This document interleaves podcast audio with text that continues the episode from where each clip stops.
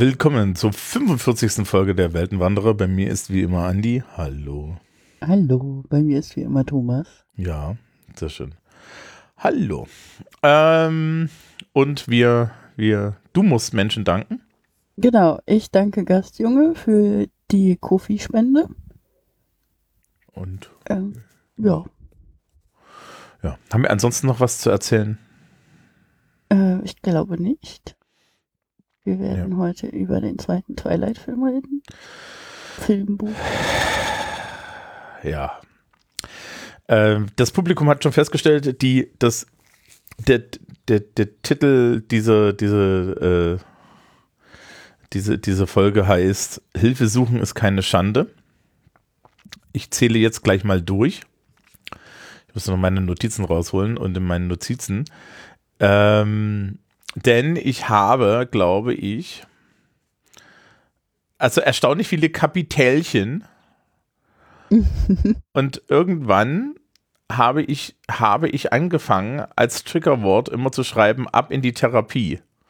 Und die zweite, die zweite am meisten benutzte äh, Kommentar in, diesen, in, in, die, in diesem länglichen Mitschrieb ist, also einmal ab zum Therapeuten und boah, ist das bescheuert.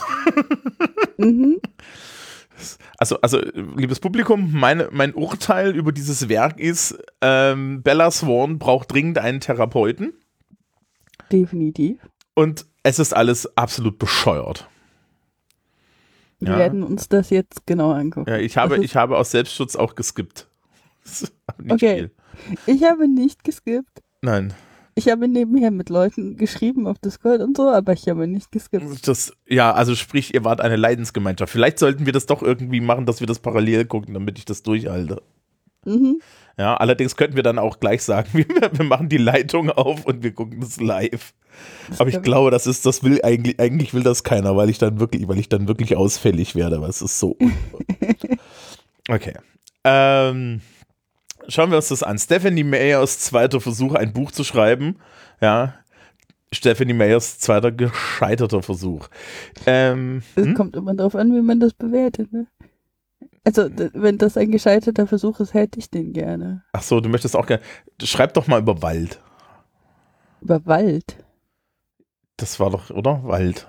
Wald war doch. Da hat man doch sehr viel Geld gemacht. Ich habe schon über Wald geschrieben, bisher bin ich nicht reich geworden damit. Ja, du hast falsch über Wald geschrieben, aber ich glaube, Ja, das mit dem. Wald ist weg, ne? Ähm, Ich, hat- ich habe es geschafft, einen Liebesroman zu schreiben, der in einer Waldbesetzung spielt. Ich weiß nicht, wie ich das an meiner Lektorin vorbeibekommen habe, aber vielleicht ist das subversiver als, ist die subversiver als du denkst. vielleicht ja. So, also, äh, Twilight, New Moon. Deutscher Untertitel bis zur Mittagsstunde. Da müssen wir schon mal drüber reden, ja? Also ich weiß ja, ich weiß ja nicht, welchen armen Lektor mit Emotionalschaden man damals an diese Untertitel gese gesetzt hat. ja, aber das Ding heißt Neumond, was schon keinen Sinn macht. Ja, also das. Naja, Hm? das, das ist ja, die, die Titel sind ja alle irgendwie so, äh, so Goth-Tageszeiten, weißt du, so Also ja, so Twilight. Mondphänomene, ja. Ich meine, das, das nächste heißt dann ja irgendwie Eclipse, das ist irgendwie die Sonnenfinsternis. Wow. Ja, was soll der Scheiß? Also es hat auch, also, also die, die englischen Titel haben schon nichts mit dem, mit dem Werk zu tun. Die deutschen Titel noch schlimmer. Vor allen Dingen dieses Biss mit Doppel S, ne? Da weißt du, da hat irgendwie eine Person mittleren Alters fand das lustig. Ja. Es hat funktioniert offensichtlich. Also ich bin, ich bin mir sicher, die saßen da in so einer, in, in, in so einem Meeting im Verlag und waren so, wir müssen ganz klar machen, dass das ein Vampirroman ist. Wie können wir das denn tun? Und dann Mhm. sind sie auf diesen Untertitel gekommen. Und das hat Mhm. funktioniert, das hat sehr klar gemacht, dass das ein Vampirroman ist. Mhm. Ich muss dem Publikum, Full Disclosure für das Publikum, wir nehmen das vormittags auf, was bedeutet, ich jetzt nicht aus Notwehr anfangen kann zu trinken. Ich muss nachher noch Auto fahren. Ja, Das tut mir so leid für dich. Ich bin schon. Kannst du, kannst, du das in kann, kannst du das in einem Ton sagen, den, den ich ernst nehmen kann? ich meine, wir leiden gerade beide darunter, dass wir das vormittags aufnehmen. Du darfst nicht trinken. Ich muss tatsächlich schon wach sein. Mhm. Das ist okay. Also, scheußliche Titel. Es fängt pathetisch an. Ja? Ähm, äh, Bella rennt durch Leute in Rot und dann steht sie auf einmal im Wald und dann sieht sie eine alte Frau winken. Also generell, dieser Film ist voller so, so, so Sequenzen, wo man sich denkt, haben die mal geguckt, ob das Zimmer von Bella vielleicht nicht irgendwo Schimmel hat. Ja. Das, äh, die andere Variante wäre, dass es irgendwo ein Gasleck gibt. Das ja, genau. Das, ist, Auswirkungen. das wäre die nächste Erklärung. Aber gut, wir haben ja im letzten, wir haben ja bei der Besprechung des letzten Films schon etabliert, dass wir das ganze Problem nicht hätten, ja, wenn, wenn Edward nicht komplett unmotiviert den Truck aufgehalten hätte, ne, dann hätten wir das ganze Problem nicht. Ja, das ist mhm. alles erspart gewesen. Hätte es ein schönes Begräbnis gewesen, alle hätten den Stress nicht. Wenn man sich das so anguckt, ne, also wenn man sich jetzt dieses Werk von hinten nach vorne anguckt, ohne Spoiler, muss man ehrlich sagen, sagen. Ich glaube, Jacob und Edward wären langsam im Markt für, ey, sag mal, ja, wir wären, glaube ich, beide im Markt für, unser Leben ist schlimm genug, warum haben wir eigentlich die Olle an der Backe? Aber gut, es sind alles Teenager, sind alle emotional irgendwie schwierig und naja, so. Manche von ihnen sind schon seit 100 Jahren Teenager. Ja, das macht es das macht's ja nicht besser. So. Ja, das ist wahr. Genau, also sie, sie, sie steht dann irgendwie auf einer Wiese, stellt fest, dass sie die Großmutter ist und Edward ändert sich nicht. Ja, und es ist alles so eine Traumsequenz, wo du, ich habe hier ernsthaft als erste, als erste Kommentar ein Kapitelchen stehen, was haben die genommen? Naja, sie ja. muss, mussten halt irgendwie künstlerisch darstellen, dass sie Angst davor hat, alt und schrumpelig zu werden, während Edward halt so jung wie immer bleibt. Ja. Ja, das ist natürlich auch nicht überhaupt, das ist natürlich auch nicht sein Problem. Ja. Ich meine, okay, aber gut. Ich habe ja jetzt letztens, ich habe ja jetzt letztens über die Pornhub-Statistiken reden können mal wieder. Und da stellt sich heraus, dass jetzt irgendwie Mature das Suchwort des Jahres 2023 war. Also der demografische Wandel ist auf Pornhub angekommen. Warum ähm, redest du über Pornhub-Statistiken? In welchem Kontext redest du über Pornhub-Statistiken? Im, Soziologie unter, Im Soziologieunterricht okay. unter dem Bereich ähm, abweichendes Verhalten und der Frage, was ist dann eigentlich Norm und was ist nicht Norm? Okay, spannend. Ja.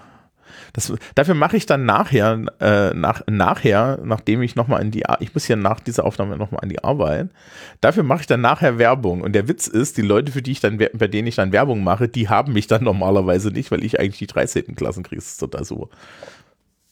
Klingt nach Spaß. Ja, ja, ich, ich muss dann versuchen, den Leuten klarzumachen, dass es kein Etikettenschwindel ist. Sie halt nur vielleicht eine andere Lehrkraft bekommen. So, weg davon. Ähm, sie wird wach, äh, so und so. Ja, ihr Papa hat Geschenke zu ihrem Geburtstag. Sie ist jetzt im Senior Year, was im Endeffekt bedeutet, aus der Sicht von amerikanischen Teenagern ist sie kurz vor Tod.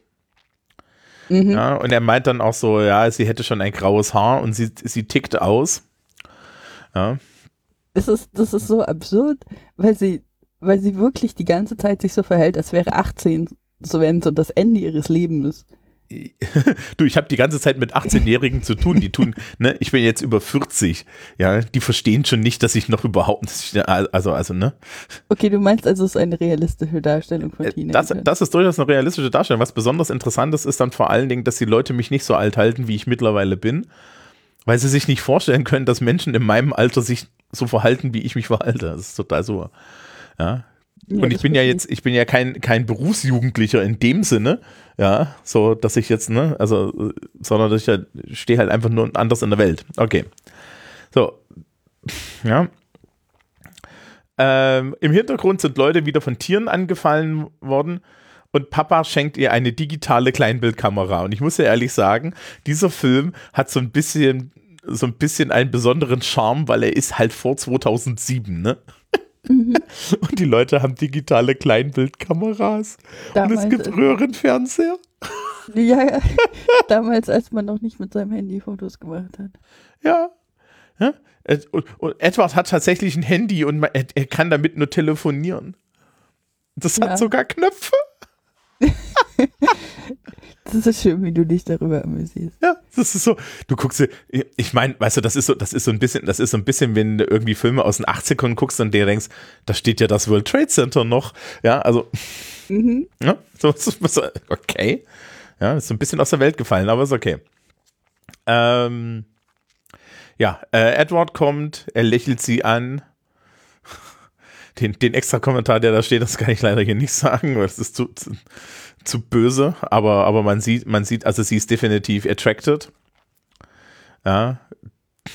Äh, und jetzt, äh, und dann, dann sprechen sie, dann sprechen sie darüber, dass sie ja Angst hat, dass er sie überleben wird. In Klammern wird er. Mhm. Ja, wobei wir wissen, Spoiler, liebes Publikum, er wird sie nicht überleben. Also wahrscheinlich würde sich irgendwann, nachdem er die Tante nicht mehr ertragen kann, freiwillig in den Holzflock stürzen, aber das ist eine andere Geschichte. Äh, aber du, du, hast nicht zugehört, dieser Film hat sehr eindeutig gemacht, dass das keine Möglichkeit ist für einen Vampir in diesem Universum. Ach stimmt, die glitzern ja auch. Wie, mhm. wie kann man die dann loswerden? Köpfen, ne? Äh, nee, du hast. Der ganze Film ging darum, wie ein Vampir Selbstmord begehen kann. Du hast nicht zugehört. Ja, nein, ich war, ich, ich war von dem Rest abgelenkt. okay, lass uns da nachher nochmal Okay, da reden wir nochmal drüber. Anscheinend habe ich das Wichtigste an dem also, Film verpasst. Ein, ein, wichtiger Plotpunkt. Genau. Ja, nee. Ähm, genau, sie schauen auch irgendwie Romeo und Julia also sie liest Romeo und Julia. Ja, stimmt, und sie schauen in der Schule Romeo und Julia. Und da gibt es diese, diese Szene, wo er dann äh, sich die ganze Zeit mit ihr unterhält und dann ist der Lehrer halt so, und wer kann die letzten paar Worte wiederholen? So wie in jambischen Pentametern. Genau, und dann, und dann, dann sagt er auswendig die ganzen Zeilen aus Romeo und Julia. Ja, genau, und äh, ich meine, Romeo und Julia ist ja nun wirklich genau der Film, den man als verliebte Menschen irgendwie nachahmen muss, ne? Einzig, ja. was noch, einzig, was noch schlimmer ist, ist Kabale und Liebe von Schiller. Das hat ja einen ähnlichen Plot. Mhm. In Kabale und Liebe lernt man ja nur eine Sache, wenn du Gift mischt, umrühren. Wichtig. Ja, also, also das ist total lustig, weil am Ende nehmen die dann halt beide Gift, weil, weil, weil sie die gesellschaftliche Last auf sich nicht ertragen können. Und der Mann trinkt zuerst und dann trinkt die Frau und die Frau fällt tot um und der Mann monologisiert noch einen halben Akt. Umrühren. Mhm. Ja, okay, ich verstehe das Problem. Ich hatte heute irgendwie schon kurz mit der Deutschkollegin geredet, die dann sehr fasziniert war von meinem Ansatz zum Thema Literatur, aber es ist okay. Wir haben ein bisschen weniger Blaufilter in diesem Film, aber er ist noch nicht weg. Mhm. Ja.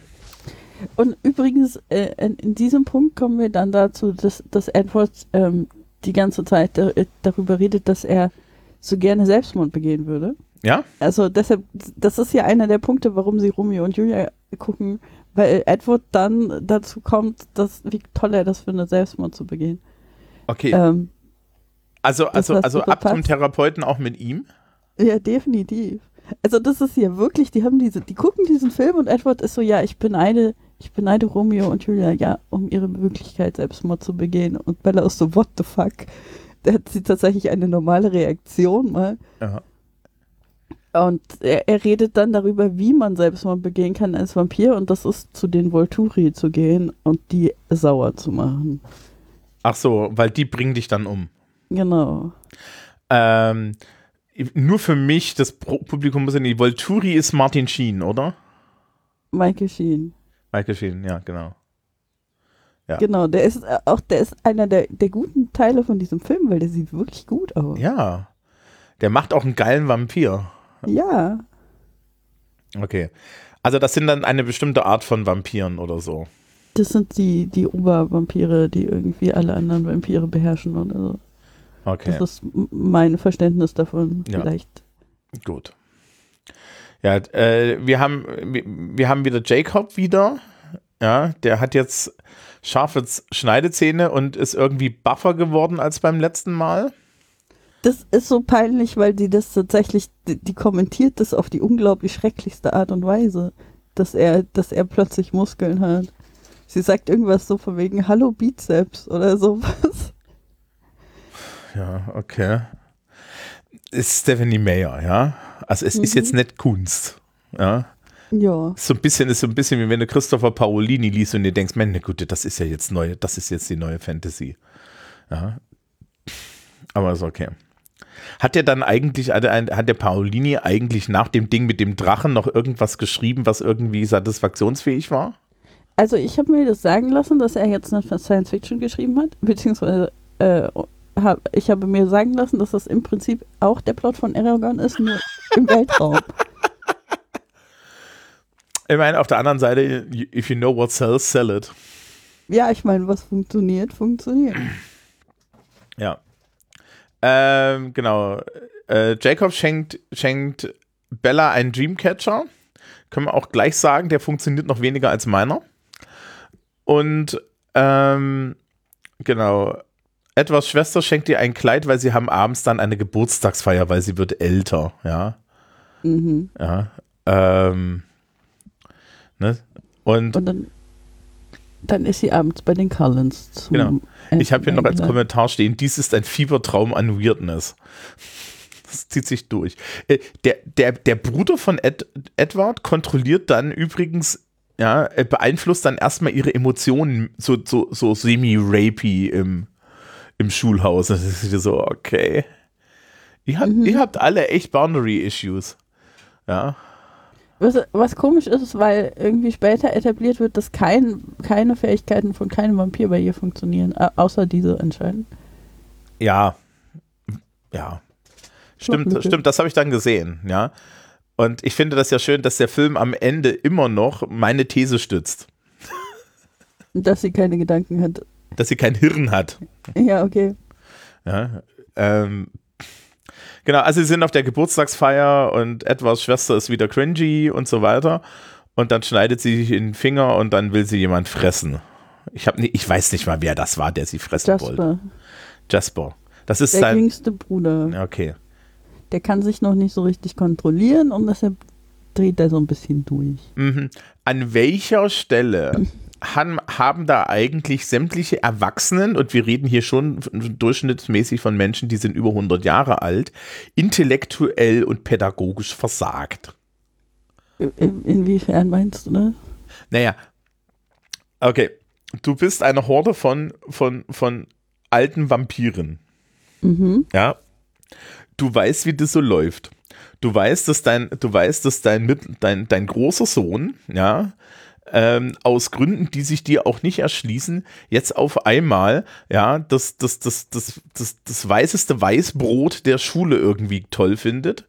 Primär, weil er noch nicht auf die Idee gekommen ist, dass ihre Gedanken nicht zu lesen k- zu können, vielleicht auch noch andere Gründe hätte als Magie. Mhm. Und du weißt auch, dass dein jüngster Sohn noch so, so Beherrsch Beherrschaftsprobleme hat.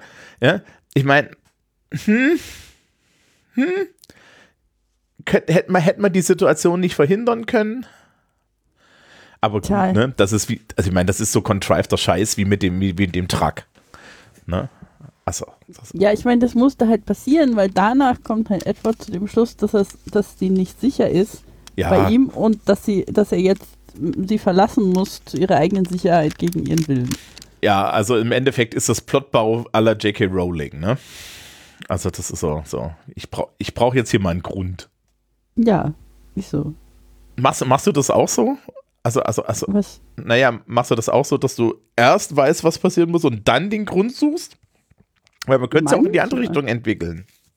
Ja, aber ich meine, du entwickelst, also zumindest so wie ich Bücher entwickle, ist, dass ich, dass ich mir den Anfang überlege und dann überlege ich mir das Ende und dann überlege ich mir, wie ich von A nach B komme. Und dann hast du halt schon so Situationen wie, ja, das muss jetzt passieren, ich brauche jetzt einen guten Grund dafür. Die Frage ist halt, wie gut der Grund ist, den du dir dann ausdenkst. Ja. Also, Und das kannst du halt scheiße machen oder das kannst du halt gut machen. ja, okay. Ähm, genau. Ja, und Bella ist depressiv und sie verabschieden sich im Wald und sie legt sich dann im Wald weinend auf den Waldboden. Ja, die fällt einfach so um irgendwie im Wald. Die fällt einfach schon um. Mhm. Das weiß ich, ich habe ich hab ja meine, meine Discord-Gespräche geführt während dem Film und das war einer der Punkte, wo ich so meinte, so okay, sie ist jetzt einfach im Wald umgefallen, nachdem er sie verlassen hat. Was zur Hölle ist da passiert? Und dann kommt so ein, so ein Werwolf und dann trägt halt so ein halbnackter Dude sie irgendwie zu ihrer Familie zurück. Ja. Also ich habe das hier so Stream of Consciousness mitgeschrieben. Ähm, Edward ist halt nun wirklich toxisch, ja. Sie ist aber Mhm. auch, sie ist, also das ist schon so, das ist schon so die klassische toxische Beziehung, ne? Also warum das Fifty Shades, warum Fifty Shades of Grey darauf so gut funktioniert hat, kann man da eigentlich sehen. Ja, weil die Anlage ist halt da. Genau. und dann fällt sie einfach nur um und liegt heulend im Wald. Dann steht hier zum zweiten Mal ab in die Therapie. Mhm. Ja. Und Borst ist bescheuert. ja.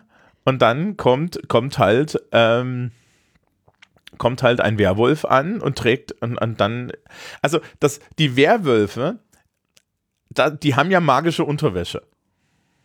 Ja, die Unterhose bleibt. Die Unterhose bleibt, der Rest nicht. Genau, alle anderen Klamotten zerreißen, wenn sie sich verwandeln, nur die Unterhose nicht. Das ist wie bei den Animorphs oder so. Ja, Kennst ich, du die ich, Animorphs? ja, also ich habe mir mal, also ich habe mir aus gut unterrichteten Kreisen sagen lassen, dass, dass, dass das bei äh, Transformation Furry Porn nicht so ist. Ja, das ist ja auch Porn. Da will man ja, dass die danach keine Klamotten mehr Ja, auch haben. bei den, auch, auch bei den Nicht-Porn Transformation Furry Comics ist das eigentlich nicht unbedingt so. Das Okay. ist ja eigentlich immer ein spannender Plotpunkt. Ja. So. Ja, ich meine, die müssen ja auch nicht familienfreundlich sein, vielleicht. Ähm, bei, bei, bei, bei dem Rollenspiel äh, Werewolf the Apocalypse hier, White Wolf, da war übrigens die Regel, ja, deine Klamotten kannst du magisch machen und dann bleiben die Teil von deinem Körper. Ja, okay, das ergibt. Das finde ich, das finde ich auch irgendwie Sinn. Anscheinend machen sie das aber in der Welt von, von, von Twilight nur mit der Unterhose. ja, gut, vielleicht ist das teuer oder so. Geht, wir gehen alle hin und blessen unsere Unterhose. Okay. Ja, also es ist Sam. Sam ist irgendwie, er ist nicht der Papa von Jacob, er ist aber irgendwie so ein wichtiger Typ von diesen, ähm, von, von diesen Native Americans. Der ist der Alpha-Wolf von Er ist der. Alpha-Wolf. Ähm, genau, da kommen wir nochmal drauf zurück, weil ich hatte das Gefühl, dass das grenz, grenzwertig rassistisch ist, was da gemacht wird, aber ist okay. Ja, das Gefühl hatte ich auch, würde ich dir zustimmen, aber Ja. kommen wir nochmal drauf. Genau, und dann kriegen wir einen Timeskip. Wie Bella an derselben Stelle vor einem Fenster sitzt und depressiv ist. Und Ja. dann dreht sich die Kamera immer um sie so herum und wir, uns wird immer das Fenster und der Monat gezeigt.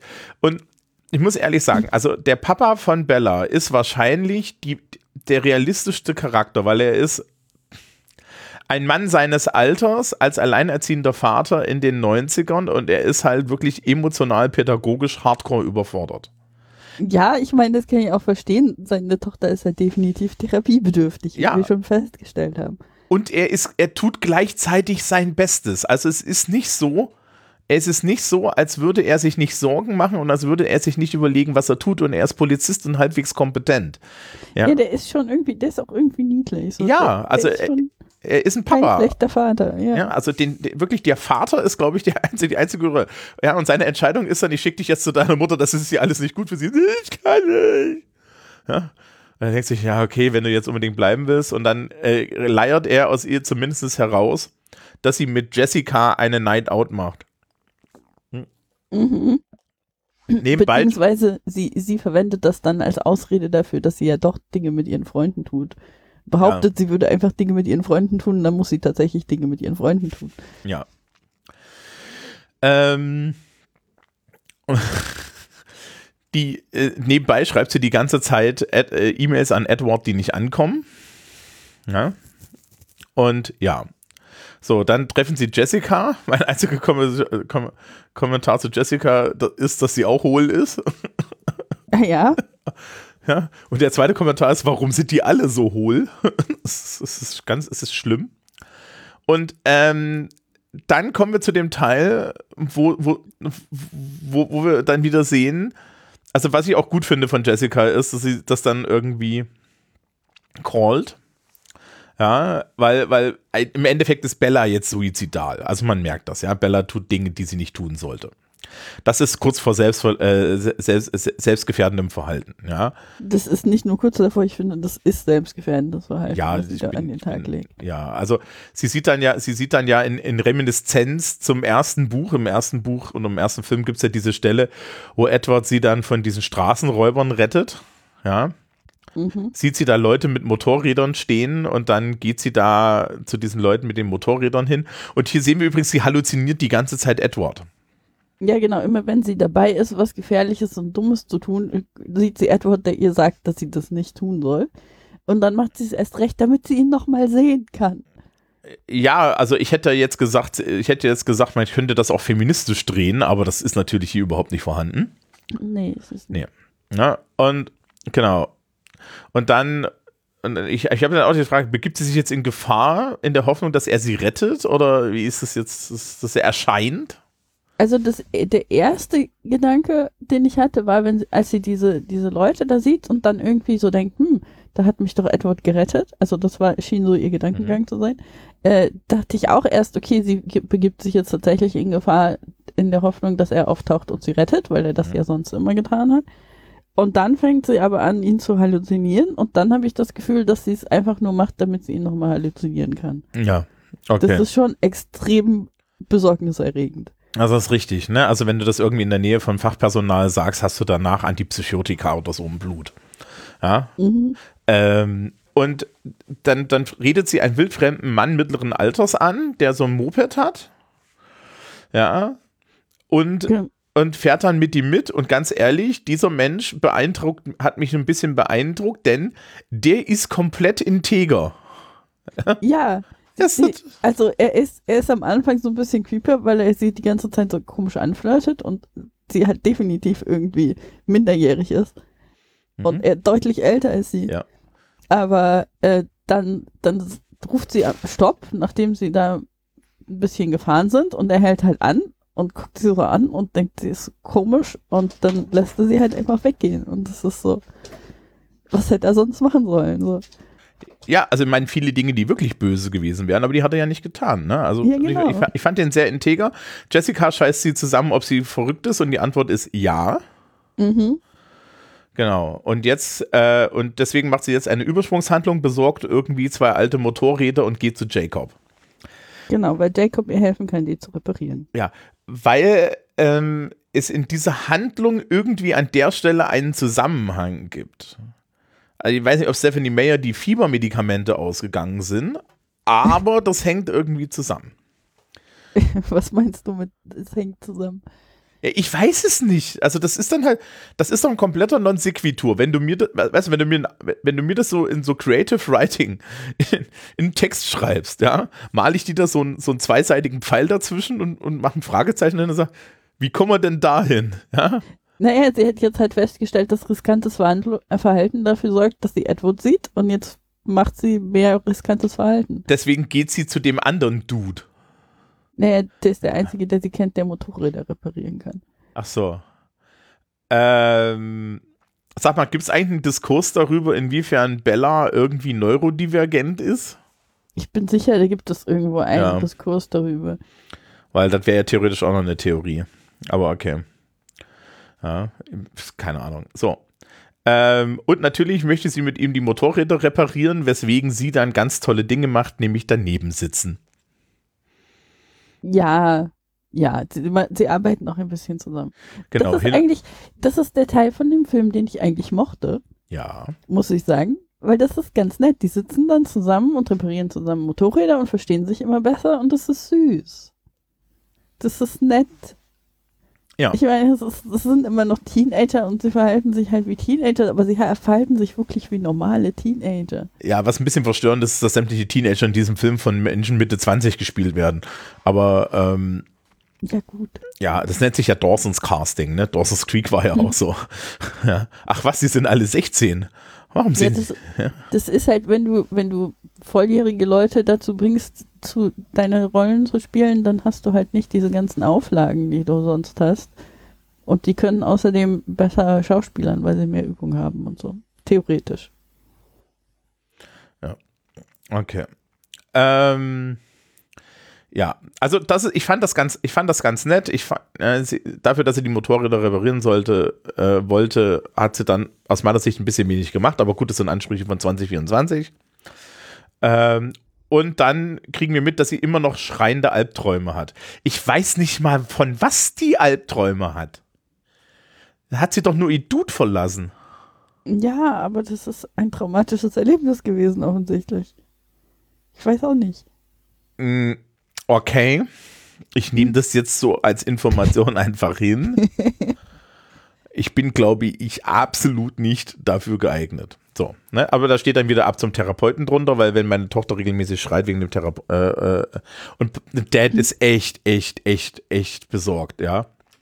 Ja, wärst du nicht echt, echt besorgt, wenn Nee. deine Tochter sich so verhalten würde. Genau. Und er fragt, er fragt sie jetzt nach Jake in der Hoffnung, dass sie irgendwie, wenn sie jetzt an Jake kleben bleibt, irgendwie wieder stabil wird. Yes, das funktioniert ja auch halbwegs. Also sie, sie schreibt ja immer noch an Alice, also an Edwards Schwester, schreibt sie ja immer so Briefe. Obwohl die nie ankommen. Ja. Ähm, und da schreibt, da berichtet sie dann ja auch, dass es ihr besser geht und dass sie sich besser fühlt und so. Insofern scheint das ja zu funktionieren. Ja. So, und dann irgendwann sind die Motorräder fertig. Ich habe hier noch stehen, dass die Farbe in dem Film auch ein komplettes Problem ist. Diese komplette Motorradszene ist übrigens CGI-mäßig sehr schlecht gealtert. Also ich habe den Bluescreen gesehen.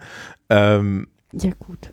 ja, also ja, äh, so, dann fährt sie mit dem Motorrad los, halluziniert dann so lange Edward, bis sie einen Unfall baut. Und Jacob denkt sich dann so, ja, ähm, um Gottes Willen. Das ist, da kommt dann diese Szene, bei der ich wieder meine Leute über Discord angeschrien habe. Weil ich so, weil sie haut sich halt den Kopf an und blutet und Jacob geht halt zu ihr hin und das Einzige, was ihm einfällt, ist, dass er sein T-Shirt auszieht, um ihr das Blut aus dem Gesicht zu wischen damit. Wo ich jetzt erstmal nichts gegen habe, wenn der kein T-Shirt anhat. Ich meine, aber warum? Ich habe, es gibt irgendwo diesen, diesen hast Witz, dass die, dass die irgendwie einen Vertrag hatten, in dem steht, dass die so und so viel Screentime ohne T-Shirt verbringen mussten oder so. Das, äh, so kam mir das halt Hallo? vor, es war so komplett unmotiviert. Hast du den Mann gesehen? Ist nicht so mein Typ, der ist ein bisschen zu jung. Ja, und, und die Hälfte der Zeit so haarig, aber ähm, ne, also ja, aber trotzdem, ne? Also das, ist, das ist schon so Normschönheit. Ja, das sind ja alle normschöne. Ja, ne? Also nein, nein, Bella, Bella ist technisch gesehen nicht normschön und dafür dann zu normschön. Aber Kristen, Kristen Stewart ist, hat sich schon sehr in die sexy Richtung entwickelt, muss man sagen. Also, Also- nach Twilight.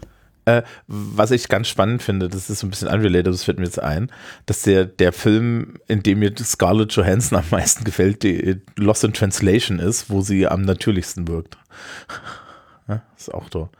Ähm, genau, irgendwie nach dieser Geschichte, also sie, sie, ja, sie wird dann irgendwie gerettet, ja. Ähm, weil Bella kann ja nichts und sie braucht immer nur Männer, die sie retten äh, geht sie mit, mit Jacob und ich habe hier nur mit irgend so einem Toastbrot ins Kino, ja. Also da ist dann halt noch so ein Dude. Das ist einer von ihren Mitschülern, der, der irgendwie schon die ganze Zeit was von ihr wollte. Und der wollte, hat sie gefragt, ich finde das, ich finde die Szene so lustig, weil er fragt sie ganz offensichtlich, ob sie mit ihm ins Kino gehen möchte, weil er ein Date mit ihr möchte. Und sie ist so, ja, lass uns diesen Actionfilm gucken und außerdem lass uns alle unsere Freunde mitnehmen. Und dieser Dude ist so enttäuscht. Der ist so enttäuscht. Und dann haben aber die ganzen Freunde irgendwie keine Zeit und dann ist nur dieser, dieser Typ und Jacob Ja. mit ihr im Kino. Und sie die- hat, sie hat auf jeder, auf jeder Lehne ein, eine Hand liegen als Angebot. Mhm. Oh Gott. Ist das, ist so ein bisschen peinlich? Ja. Schon sehr peinlich. Ja, und dann will Jacob irgend, äh, genau, und dann hat Jacob Anger-Probleme. Äh, das Wichtigste, was mir übrig geblieben ist, ist, die haben ja dann irgendwie so einen Film gucken müssen. Ja, und das heißt also, die Produktion hat irgendwie so ein bisschen Film abgespielt und in diesem Actionfilm, den sie gucken, ist ein Wilhelm Scream drin. Ja, den habe ich auch fest, festgestellt. Der ist großartig. Ja. Das ist, siehst du, siehst du, die wichtigen Dinge. Der Wilhelm Scream, wir haben beide den Wilhelm Ja. Scream in diesem Film entdeckt. Ja, genau. Äh, und dann sitzt, dann sitzt sie irgendwo im Kino und, und Jacob steht neben mir und ich habe dann nur so, ja, da sitzt sie und ist total durch, weil sie braucht ja eine Therapie. Und dann erobert sie, animiert sie ihn irgendwie, dass er sie erobert, so impliziert. Ja, I don't want you to give up on me. Ah. Ich finde schon, dass sie relativ deutlich kommuniziert, dass sie, dass, dass sie ihn gerne als Freund hätte. Ja. Also ich, fand schon diese Kommunikation zwischen den beiden ist immer so, sie ist so, ja, ich, ich schätze dich sehr als Freund und ich finde das total wichtig, äh, dich als Freund zu haben. Und er ist so, ja, aber ficken. und das ist, das ist das Problem, was die beide haben. Ja, ja, ich meine, es ist ja auch ein bisschen klar, ja. Äh, er ist ein leicht animalistischer junger Mann, also was willst du jetzt erwarten? Ja. Ähm, genau. Und genau. Äh, sie hinterlässt dann noch irgendwie Anruf, Nachrichten bei, bei, bei Edward oder so, keine Ahnung. Nein, nein, nein, nein, nein, nein, das war irgendwas anderes, aber ich habe nicht mitgeschrieben, welcher welche Kontext. Also, äh, Jacob hat dann, äh, verschwindet dann plötzlich und meldet sich nicht mehr bei ihm. Mhm. Ähm, und sie hinterlässt dann die ganze Zeit Nachrichten bei ihm und versucht ihn zu erreichen. Und äh, erst denkt sie irgendwie, er ist krank oder so.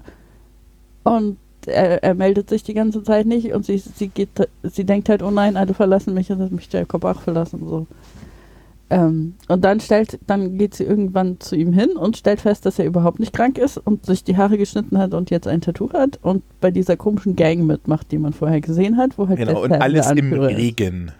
Alles im Regen, genau. Er steht dann ohne Hemd im Regen und sie haben ein Gespräch darüber. Ja. Ähm, und er ist baff. Und das ja, könnte das sein, dass, dass, dass in meinen, in, in, dass dahinter in, mein, in meinen Notizen Miau steht. so, so. Weil ich bin shallow, ja. Mhm. Ja, aber gut. Ähm, genau, und dann so, we can't be friends anymore.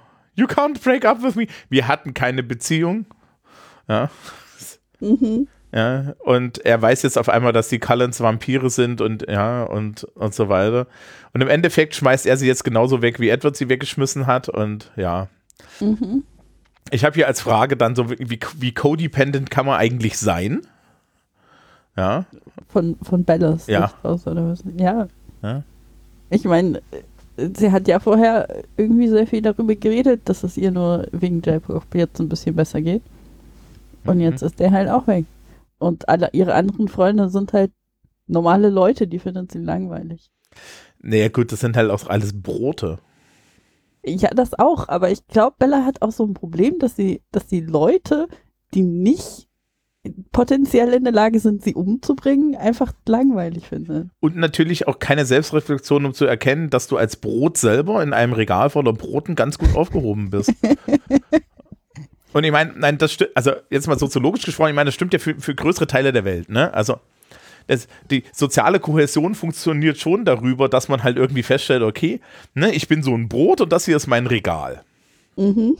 Ja, und, und äh, die, die, die Probleme entstehen eigentlich für Menschen meistens dann, wenn sie die ganze Zeit glauben, ja, dass sie eigentlich eine Baguette-Stange wären. Und Ja? dieser, dieser Vergleich ist großartig. Das ist, naja, ich muss hier irgendwas auch beitragen. Ja. Ähm, genau, und dann stürzt sie wieder durch den Wald. Also wir sehen jedes Mal, wenn Bella von Männern verlassen wird, selbst von Männern, mit denen sie nichts hatte. Und mhm. technisch gesehen hat sie mit keinem dieser Männer irgendwas gehabt. Ja, außer irgendwie Folie deux oder so, ja, also irgendwie Codependency Issues. Ähm, und dann steht sie im Wald auf der Wiese mit der, auf der sie damals mit Edward lag. Weil das ist anscheinend, also, also muss ich sich auch so vorstellen, es gibt diese Stadt und außenrum gibt es im Endeffekt einfach nur ein Waldstück und eine Wiese. Ja. Und so ein bisschen mehr. Also die haben auch eine Küste. Ja, ja, das ist American North Northwest, aber anscheinend ist das alles auch so direkt nebeneinander. Ja, ja warum nicht?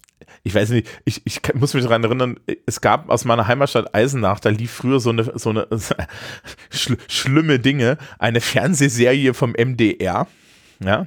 Mhm. Und diese Fernsehserie vom MDR wurde halt in Eisenach gedreht und ähm, wenn du dann von vor Ort bist, weißt du natürlich, wie die Geografie wirklich ist. Mhm. Deswegen ich immer gesagt habe, wir machen mal ein Trinkspiel ja, dass du jedes Mal einen nehmen musst, wenn in der Serie etwas passiert, von dem du weißt, es geht in der Realität nicht. ja, okay. Und dann ist uns aufgefallen, dass das bedeutet, dass du nach dem Anspann, Anspannen eigentlich durch bist, ja. Oh, okay. da waren halt solche Sachen wie, der, der lief dann mit, der lief dann in, in, ins Krankenhaus und zwar von der Seite der Tür äh, ins Krankenhaus, wo nicht die Zufahrt ist. Ich guckte mir das an. Warum läuft denn der da von rechts rein? Da ist ein Busch. links ist die Zufahrt, da ist der Parkplatz, da stand ich schon fünfmal. Ja, also, keine Ahnung. Aber äh, ja, so ähnlich ist es hier wahrscheinlich auch. Ja. Mhm. Ähm, genau, also sie liegt dann da und dann taucht auf einmal ein random African American Vampire auf. Ja, Der zu den Vampiren gehört, die genau. Auch das letzte Mal schon versucht haben, sie umzubringen. Richtig. Äh, der, die, die Frau heißt Victoria. Das hat mich etwas gekostet. Ich habe hier nur die Vampirtante von Film 1. Okay, ja, sie heißt Victoria. Ja, genau, ne? Das ist also die Vampirtante von Film 1, die in Film 1 die böse ist, weil an, äh, äh, und sie ist jetzt immer noch sauer, weil Edward hat ja ihren Partner getötet. Der versucht hat, Bella umzubringen.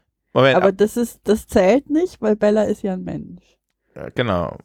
Und deswegen möchte er jetzt aber Bella umbringen. Genau, um, um Rache, um Edward genauso weh zu tun, wie Edward der Victoria wehgetan hat. Dabei haben wir schon etabliert, dass man Edward keinen größeren Gefallen tun könnte. Mhm. Das sieht er selber nicht so, aber ja.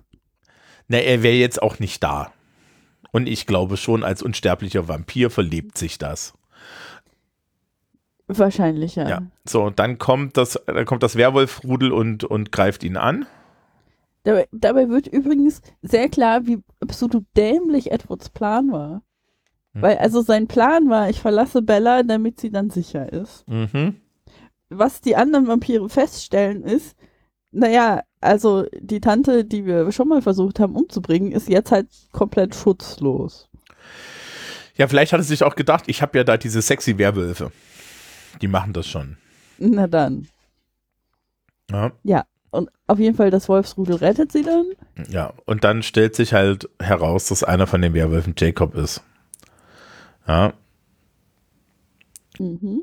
und äh, dann am nächsten Tag sucht sie ihn irgendwie auf. Und da gibt es eine Szene, wo ich mich echt gefragt habe, also ich habe hier zweimal, was bitte stehen. Also sie, sie, sie geht am nächsten Tag, äh, äh, fährt sie zu Jacob, geht an ihre Mutter vorbei und findet ihn pennend vor. Immer noch ohne Klamotten. Das mit den Klamotten ist anscheinend durch. Mhm. Die frieren noch alle nicht. Okay, die haben auch meistens ein Fell. So, und die ganzen anderen Werwolfsrudel-Jungs kommen dann auf sein Haus zu.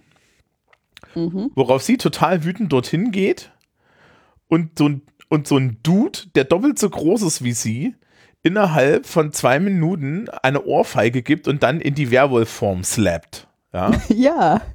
Und dann denke ich mir so, äh, ich mir so, what? What? Ja. Also, also die, das Ding von den Werwölfen ist ja anscheinend, dass die alle so ein bisschen so ein Anger-Issues haben? Eng haben. Was auch leicht rassistisch ist. Übrigens. Weil die Werwölfe sind halt alle Native Americans und die haben Anger-Issues. Und sind potenziell gefährlich für Menschen. So. Hm. Naja, gut. Auf jeden Fall greift er sie dann an und dann rettet Jacob sie und dann stellt sie fest, dass er ein Werwolf ist. Genau. Und er kommt dann ja irgendwie nochmal äh, am Abend danach und erzählt dann ihren. Also, nee, das ist irgendwie noch dazwischen. Irgendwie kommt er dann, abends springt er nochmal zu ihr ins Zimmer und sagt dann, äh, dass das, dass das irgendwie, wie ich, dass das irgendwie, er, äh, dass das für ihn alles schwierig ist oder so. Keine Ahnung. Ja, er, Das er durfte so. ihr halt nicht verraten, dass er ein Werwolf ist, weil das irgendwie die Regel ist, die sein Alpha-Wolf aufgestellt hat, dass sie das nicht verraten dürfen. Äh, und dann ist er halt irgendwie sehr erleichtert, als sie es endlich kapiert hat. Das ist so das Ding. Dass er vorher irgendwie die ganze Zeit sagt, ich kann dir ja nicht sagen, was mein Problem ist. Du musst versuchen, dich zu erinnern, was ich dir über die Legenden von meinem Stamm erzählt habe, weil er ja irgendwie was über Wölfe erzählt hat. Mhm. Ich habe übrigens die Website von diesem, von diesem Stamm gefunden. Mhm. Äh, den gibt's halt tatsächlich. Ja. Die haben eine Website dazu gemacht, in der sie schreiben, dass sie übrigens nie einen Cent gesehen haben von äh, Stephanie Meyer. Ja. Äh, für irgend, irgendeine Verwendung ihrer Legenden, ihrer ähm, verschiedener Zeichen und so, die halt für die Tattoos verwendet werden, die jetzt auch als Merchandise verkauft werden. Ähm, und die das generell nicht so cool finden, dass ihre Mythologie auf diese Art und Weise umgedreht wurde und verwendet wird in, der, in den Filmen ist- und den Büchern. Es ist halt auch für, also es, das, das ist auch so ein Problem mit diesem ganzen Werk, dass halt Stephanie Meyer sich nicht eine Sekunde die Mühe macht, ähm, eigentlich eine anständige Fantasy-Welt zu entwerfen, ne? sondern es ist halt wirklich nur, ich habe jetzt hier diese Vampire, ja, and our vampires are different. Und dann klatschen wir das alles in die Realität und die hat ja, das hat ja keinen großen, also das hat ja eigentlich keine kreative Schöpfungshöhe in dem Sinne, ne? Sondern das ist alles so einen halben Millimeter entfernt. Und das ist, glaube ich, so ein Problem, weil sie hätte natürlich das auch alles selbst entwickeln können, wie das ja eigentlich in der Fantasy auch so ein bisschen üblich ist. Aber das hat sie sich halt gespart. Ne? Mhm. Und es ist schon sehr rassistisch an bestimmten Stellen. Ja, dass Ja, natürlich die, die, dass natürlich die ganzen Native Americans alle Werwölfe sind und bla bla bla. Ja, was die in, auf ihrer Website zum Beispiel auch schreiben, ist, dass es halt so diese Darstellung ist zwischen den Wilden, weil die Werwölfe dann halt auch alle irgendwie ihre, mit ihren Engel-Issues und nur in Unterhose und so. Hm. Ähm, mit dem Kontrast zu den Vampiren, die alle unglaublich fancy sind und reich und gut integriert in die Gesellschaft und so. Ja, und Macht haben. Mhm. Ähm, ich habe generell, die Werwölfe killen halt Vampire und die haben halt einen Deal mit den Cullens gehabt, dass sie sich in Ruhe lassen. Solange die Kalens keine Menschen umbringen. Genau. Und äh, Bella ist halt der einzige Mandy, der einzige normale Mensch und anstatt irgendwie schlau zu sein, macht sie die ganze Zeit dumme Dinge. Mhm. Ja. So, äh, das, das Ende, das verwirrt mich dann noch mehr. Also es gibt einmal die, dann diese Jagd nach dieser äh, Victoria Mhm. und dann jagen die die und dann finden sie sie nicht, weil sie, schwing, sie springt ins Meer und just genau an derselben Stelle, also anscheinend gibt es nur eine Stelle, ja, an Ja. Just, just an derselben Stelle ähm, will dann Bella sich auch umbringen. Die Frage ist, will sie sich umbringen oder macht sie nur Cliff Diving, damit sie nochmal Edward sehen kann? Das war mir nicht klar. Also, Entschuldigung, das ist. Das Problem ist, wir müssen immer mit einrechnen, dass die wirklich, wirklich, wirklich dumm ist, ne? Mhm. Dann war es wahrscheinlich Cliffdiving. ja, Ja? denke ich mir nämlich. Ne? Also, es wird ja. ah. Naja, da steht übrigens noch fünfmal ab zum Therapeuten. Ähm, Mhm. Und Jake rettet sie dann natürlich, weil die Vampirtante kommt dann unter Wasser angeschwommen. Das ist übrigens, das ist ein, ein gutes Bild in diesem Film, muss ich sagen, weil diese Vampirtante halt hat so richtig lange rote Haare Mhm. und dann kommt die so angeschwommen und die roten Haare sind so. Sieht aus wie Ariel, die Meerjungfrau. Ja, hat was, finde ich. Also, also ich finde, diese Victoria ist generell eigentlich relativ sexy und hatte. Aha. Die wäre mir ja zu alt. Na dann.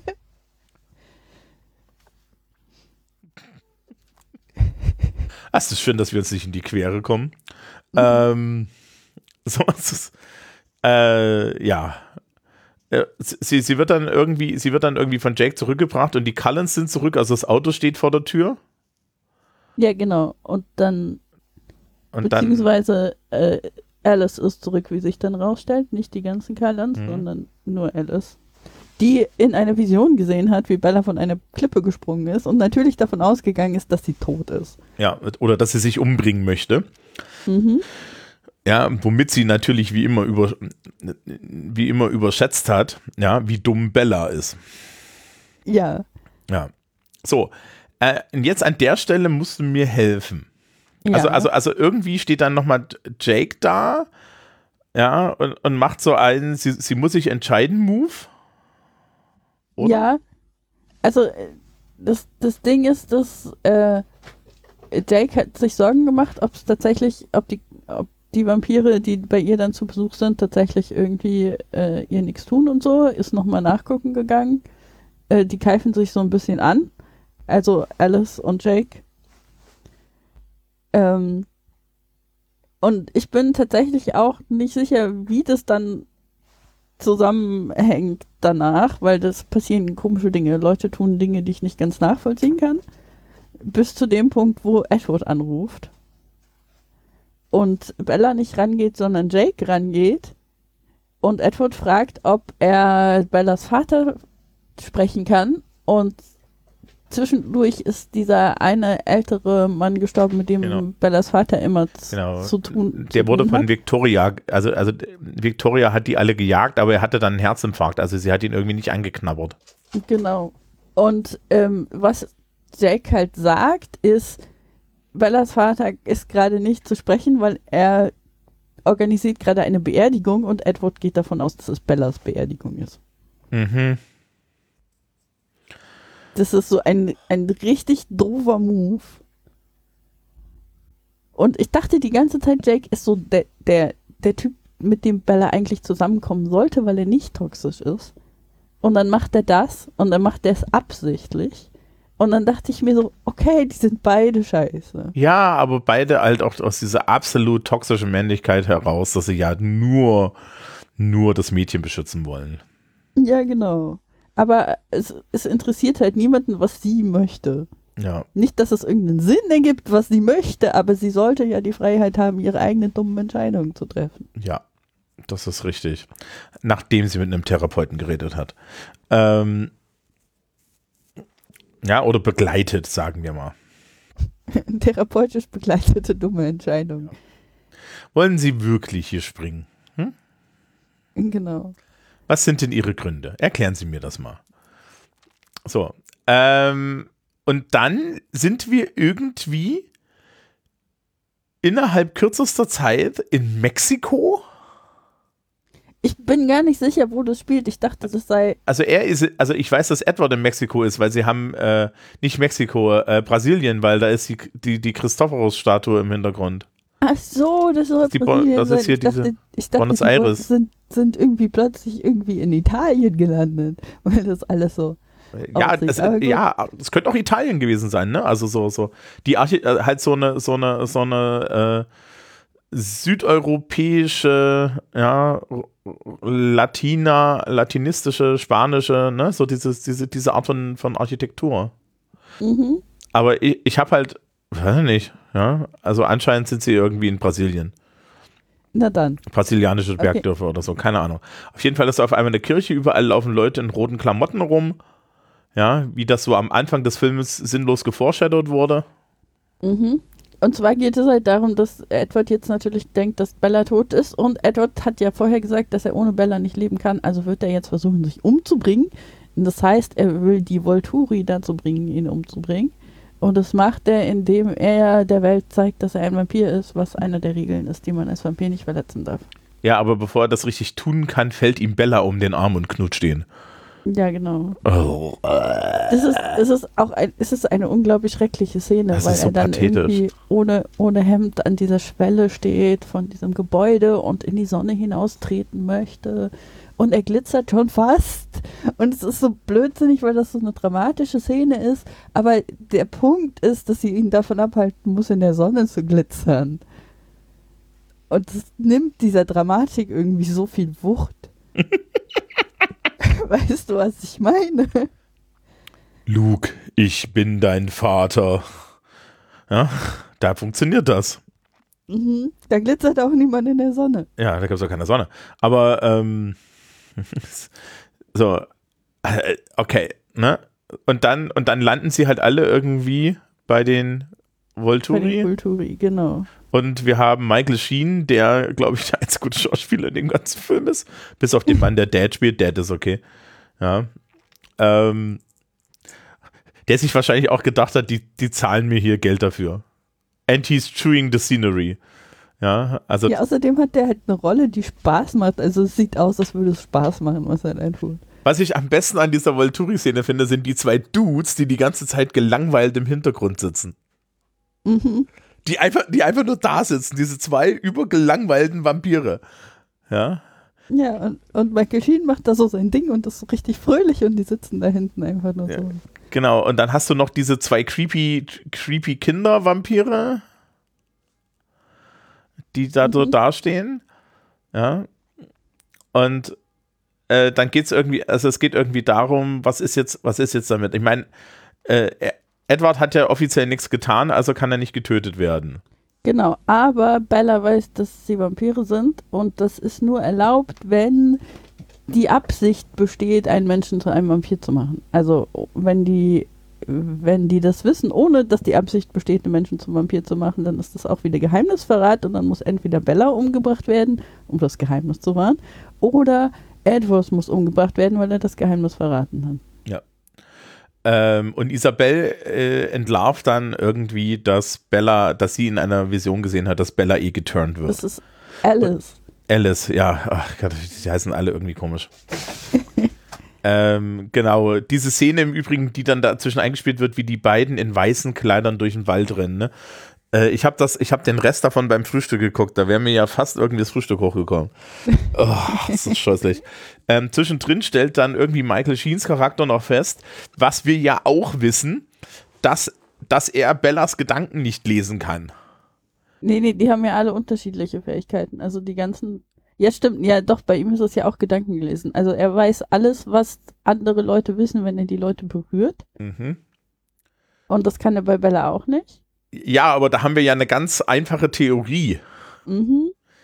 Ja. Und dann stellen sie noch fest, dass diese andere Vampirtante, die irgendwie dafür sorgen kann, dass Leute Schmerzen leiden und so, indem sie sie einfach anguckt, dass das auch bei Bella nicht funktioniert, was vielleicht auch mit unserer Theorie passt, weil kein Gehirn, keine Schmerzen und so.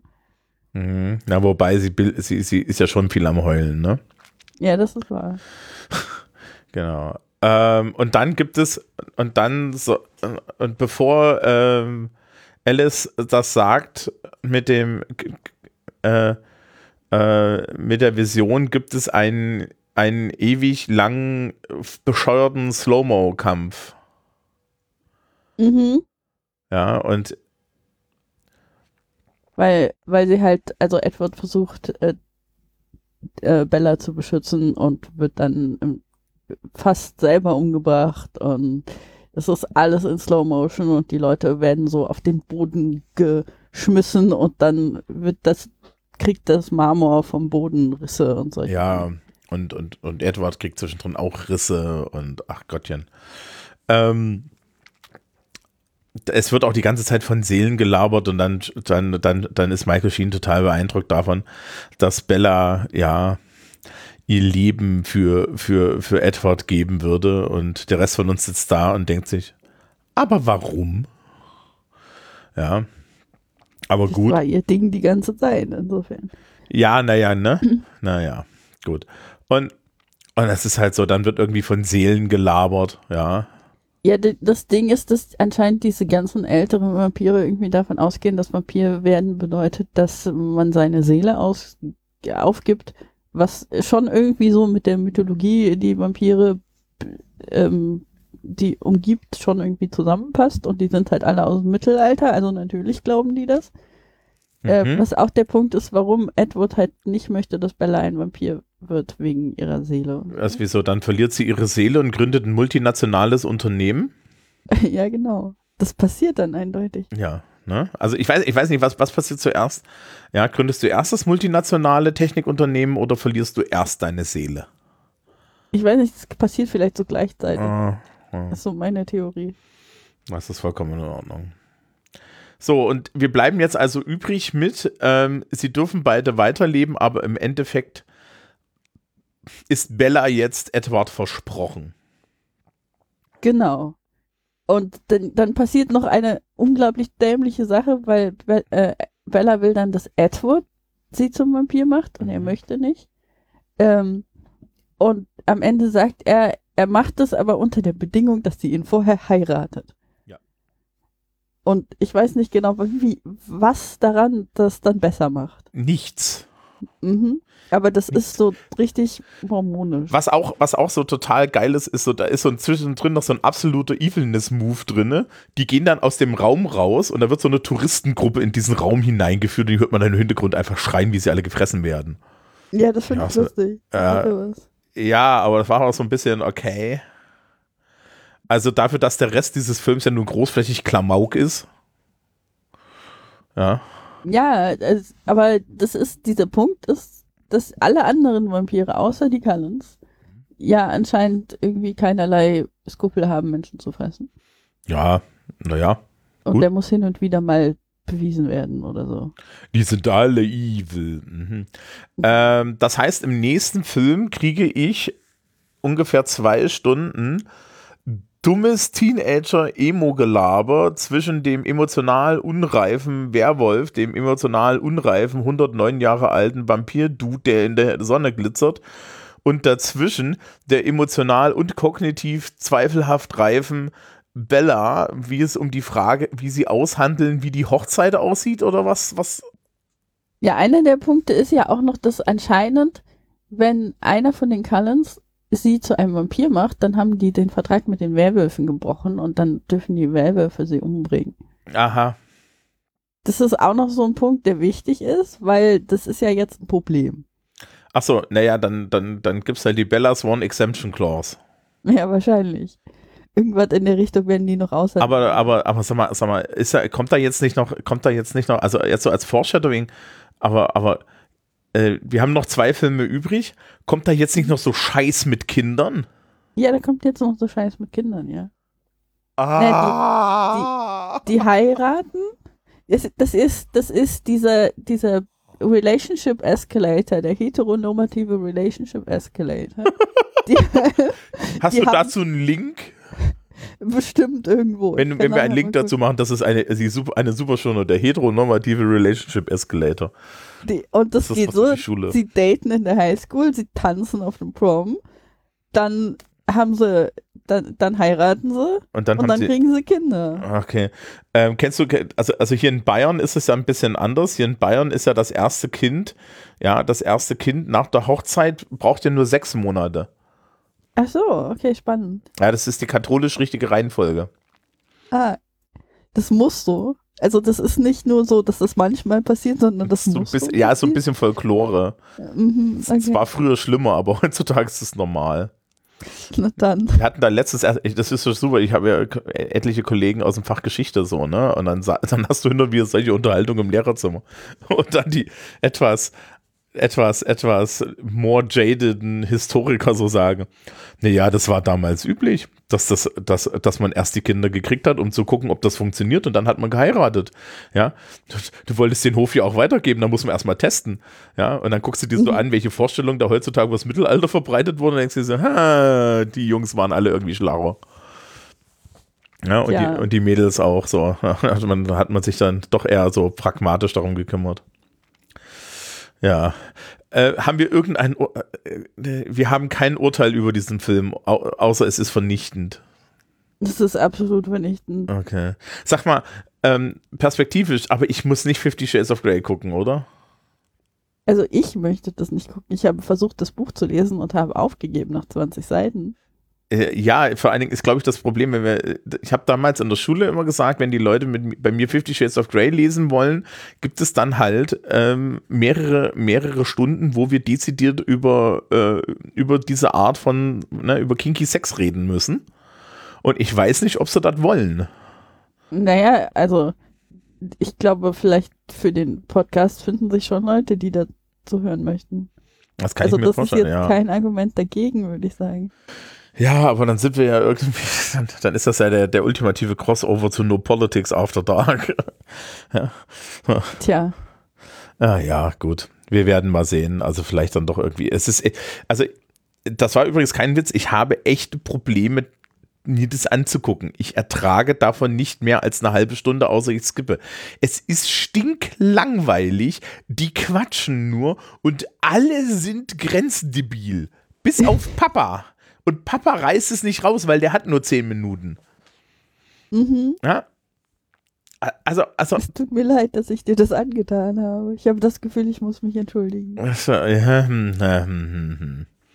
Naja, immerhin schaust du das aber. Das ist auch gut so, dass du das, dass du dir das alles vollständig anschaust, weil ich, ich kann wirklich nicht. Es ist- auch noch so infuriating. Also es macht, es, ma- es macht mich ja wirklich wütend, wie dumm die alle sind. Ja, Ja, das ist, das ist Teil, Teil des Charmes sozusagen. ja, aber ich habe, weißt du, ich habe relativ viel mit Teenagern zu tun. Die sind alle nicht so bescheuert. Ja, das, das will ich doch hoffen. Ja. Also wenn alle Teenager so bescheuert wären, dann hätten wir ernsthaft ein Problem. Also an, äh, wirklich an diesem Werken ist alles falsch. Das Männerbild, das Frauenbild, das Jugendbild. Alles. Alles. Und der Witz ist auch, wir können sagen, ja, aber das war in den 90ern. Nein, das war auch in den 90ern falsch.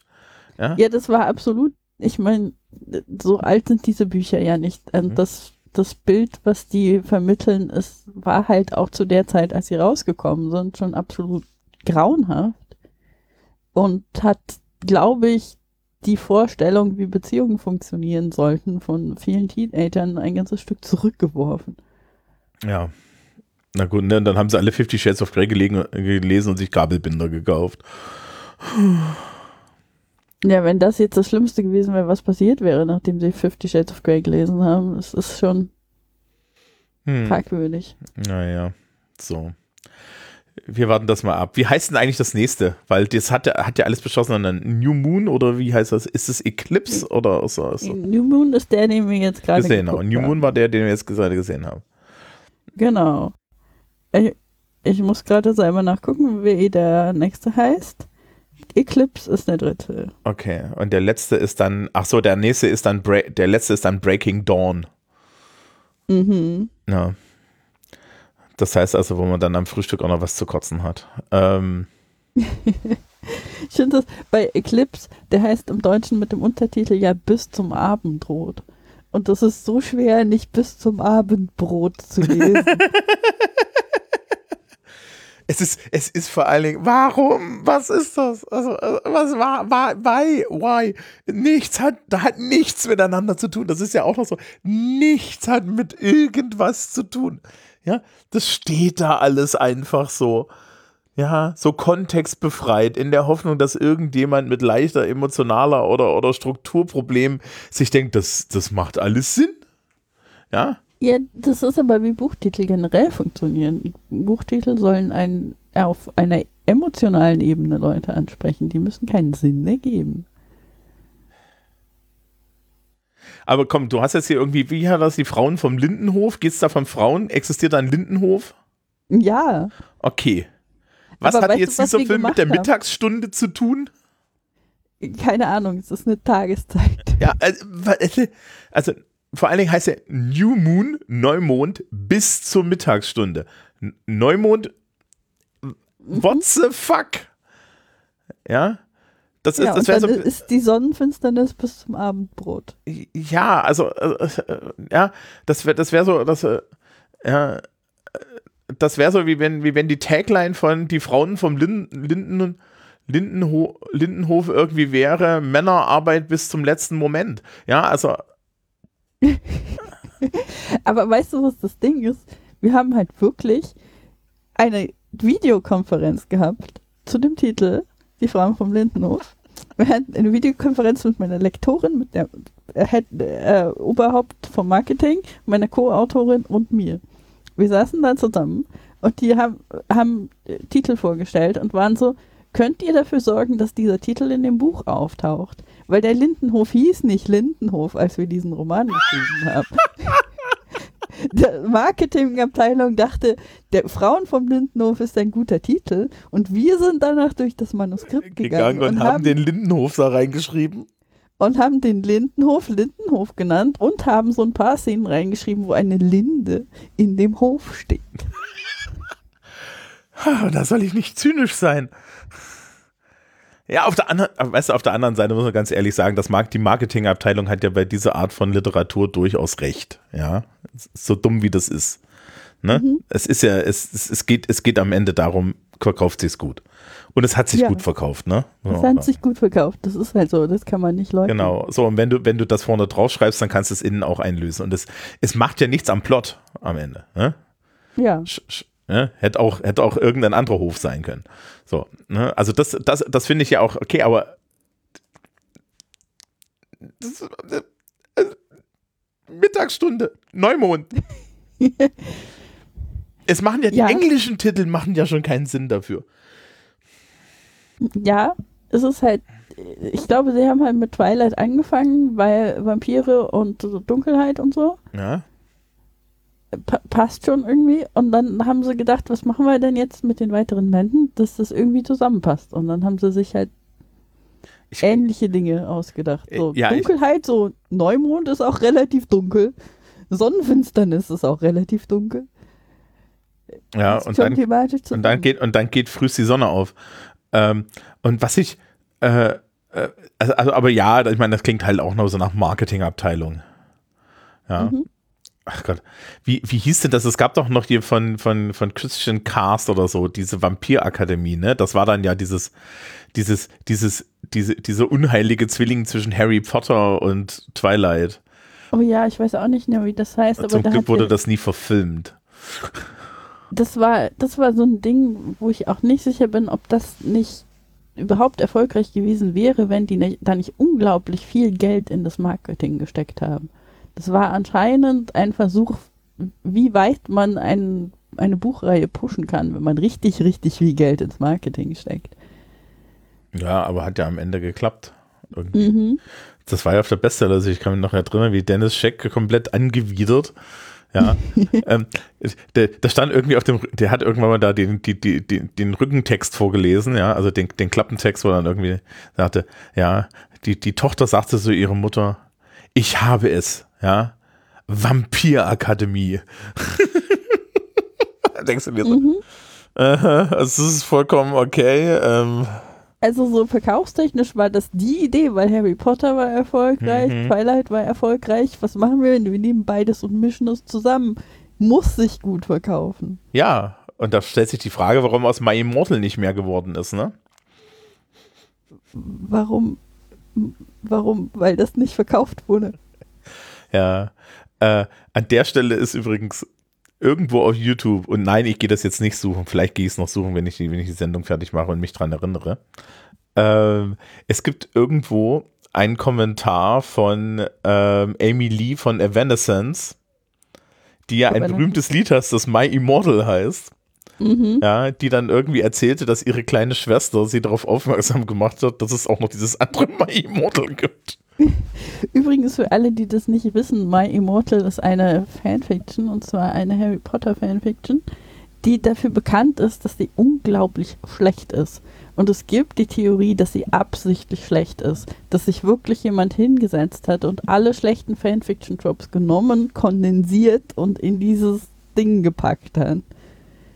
Hm, ja, also, ne, Der Anfang von My Immortal ist ein Meme, das wird gerne mal zitiert und abgeändert. Ja, das ist, das, das ist so, das ist ein Vampir, das ist ein Vampir-Gothic-Mädchen mit einem unendlich langen Namen, das, das halt auch die ultimative Mary Sue ist, ne? Mhm. So. ja, aber das ist, das, das lesen wir im Übrigen nicht. Punkt. Okay. Gut. Nee, warte, warte, warte, wir können das wirklich das andere mal. Wenn, wenn, wenn sich irgendjemand findet, der dir im Monat 500 Euro spendet, ja, für ein Ja. Jahr, dann, Dann, dann lesen wir das. Da- nee, dann, dann nehme ich eine Folge auf, ich nehme ich mit dir eine Folge auf, wie du das gelesen hast. Ja, das ist auch okay. Das Ja. kann ich machen. Das Für ist, 500 Euro im Monat lese ich das. das ist ausreichend Schmerzensgeld. Ja, auf jeden Ja. Fall. Nee. Jetzt haben wir da eine Zahl dran gehangen, ne? Am Ende passiert das noch irgendwann. Aber ansonsten, ja, nee, es ist so, so schlimm genug. Okay, dann beenden wir mal diese Sendung und wir hören uns dann nächsten Monat wieder mit dem nächsten Scheißfilm aus dieser Reihe. Das wird auch nicht besser, oder? Das wird nur. Nee, das wird nicht okay, besser, das okay. wird nur schlechter. Die vier Monate, die daran eingehen, wie, leid, wie sehr kann Thomas leiden. Na gut. Dann wünschen wir euch einen schönen, was ist das hier? März. Ja. Und wir hören uns dann im April wieder mit Eclipse. Adios. Tschüss.